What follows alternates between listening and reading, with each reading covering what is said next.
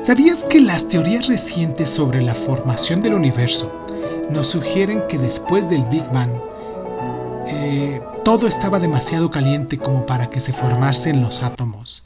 Y que se cree que los átomos no se crearon hasta el año 379 mil años después, claro, cuando la temperatura descendió hasta los 3000 grados.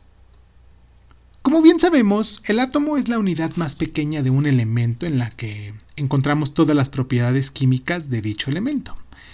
El concepto del átomo se remonta hasta el año 530 a.C., cuando el filósofo griego Demócrito lo definió como una partícula de materia tan minúscula que no podía dividirse en partes más pequeñas. Entonces, el concepto moderno del átomo tiene subcomponentes, principalmente electrones, protones y neutrones, pero la idea sigue siendo básicamente la misma. Es la materia prima básica de toda la materia.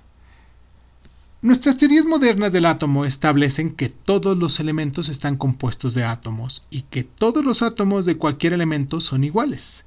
Elementos tales como el hidrógeno, el carbono, el oxígeno, el sodio, el potasio, el oro, el uranio, que se combinan unos con otros a través de reacciones químicas para formar todos los compuestos. Por ejemplo, el oxígeno y el hidrógeno se combinan para formar agua y el sodio y el cloro lo hacen para formar la sal que le echamos a nuestros alimentos. La estructura básica de un átomo es un núcleo rodeado de electrones, aunque en su mayor parte es un espacio vacío.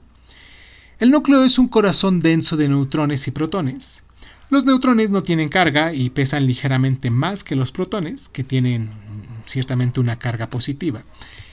El número de protones que tiene un átomo es lo que determina de qué tipo de elemento se trata. El hidrógeno tiene un protón, mientras que el uranio tiene 92. Los elementos ganan y pierden protones en la fusión y la fisión, pero no mediante reacciones químicas, sepámoslo bien.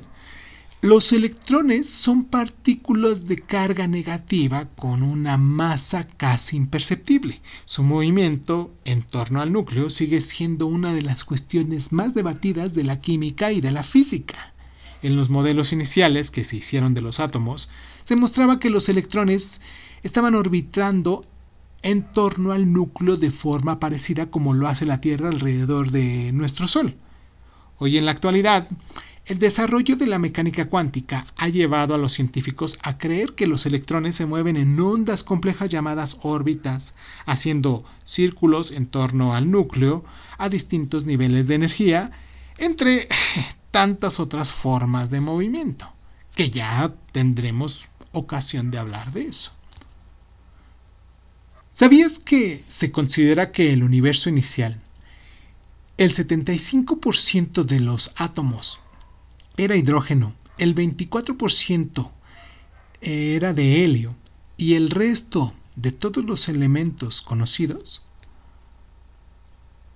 ¿Sabías que los protones y los neutrones están compuestos de partículas aún más pequeñas llamadas quarks y pueden ser que los, los electrones estén hechos de partículas aún más diminutas denominadas leptones?